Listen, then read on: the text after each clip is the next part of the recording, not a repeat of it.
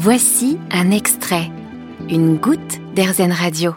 Nous allons fermer les yeux aujourd'hui et penser à cette bonne odeur de lavande que beaucoup de gens aiment et c'est François Petitet qui va nous en parler. La lavande, c'est un sous-abrisseau d'environ 80 cm.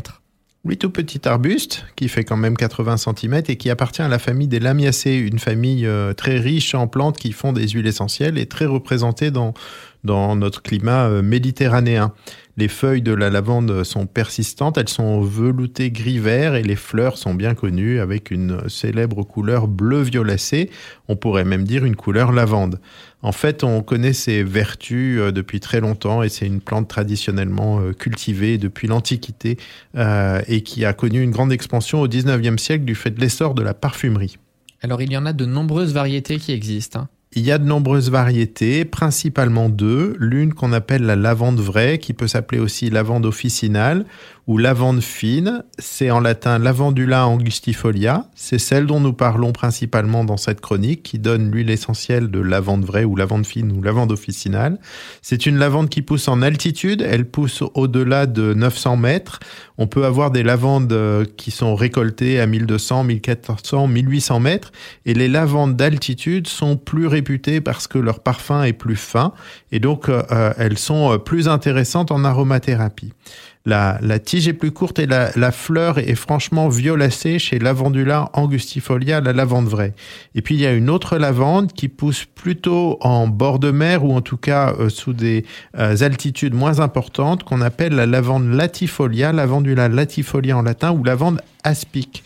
Les feuilles sont plus larges elle est un peu plus sensible au froid, elle, donc elle pousse près de la mer et elle a une hampe florale trifurquée, c'est-à-dire qu'il y a trois euh, tiges euh, florales euh, sur le même épi. Plus productif que les autres, le lavandin et alors, ces deux espèces peuvent s'hybrider l'une avec l'autre, c'est-à-dire peuvent former une plante hybride qu'on appelle le lavandin. Donc, on trouve un peu de lavandin dans la, dans la nature, euh, hybridé avec ses deux parents, l'un qui vit euh, en dessous de 700 mètres, l'autre qui vit au-dessus de 900 mètres. Mais euh, on a aussi beaucoup cultivé le lavandin parce qu'il est très productif en huile essentielle. Il est même six fois plus productif que ses parents. Et donc, ça a été l'objet de, de la sélection de différents clones et le gros contingent des huiles essentielles de lavande aujourd'hui produit, c'est des huiles essentielles de lavandin en fait. François, on va ouvrir la décapotable et aller se balader dans le midi. C'est là que ça nous emmène. Alors la lavande, elle est cultivée évidemment beaucoup dans le Midi, euh, le fameux euh, plateau de, de, Valençol, mais on trouve aussi aujourd'hui des cultures de lavande euh, dans beaucoup d'autres pays d'Europe centrale. La, Bulgarie, l'Ukraine sont des gros producteurs de, de, lavande, et nous, nous en avons même acheté en, en Australie et en Nouvelle-Zélande. En France, il y a une AOC et depuis 1981, il y a une huile de lavande provençale avec une AOC.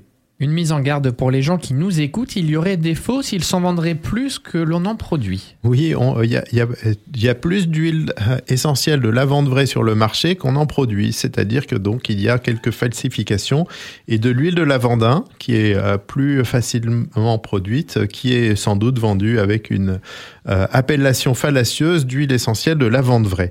Donc attention aussi à ce produit, l'huile essentielle de lavande vraie eh bien, euh, ça vient d'un pied qui est malheureusement atteint par une bactérie de plus en plus et qui fait mourir les pieds. Donc, il y a plusieurs hectares qui disparaissent chaque année. Il y a une diminution de, cette ressource et de cette production en France, qui est une préoccupation pour la filière française de, des lavandes. Des en, lavandes. En une phrase, François, comment on est sûr de ne pas acheter de la fausse il faut avoir confiance euh, dans le producteur et euh, de préférence l'acheter avec euh, une traçabilité importante. Vous avez aimé ce podcast Erzen Vous allez adorer Erzen Radio en direct.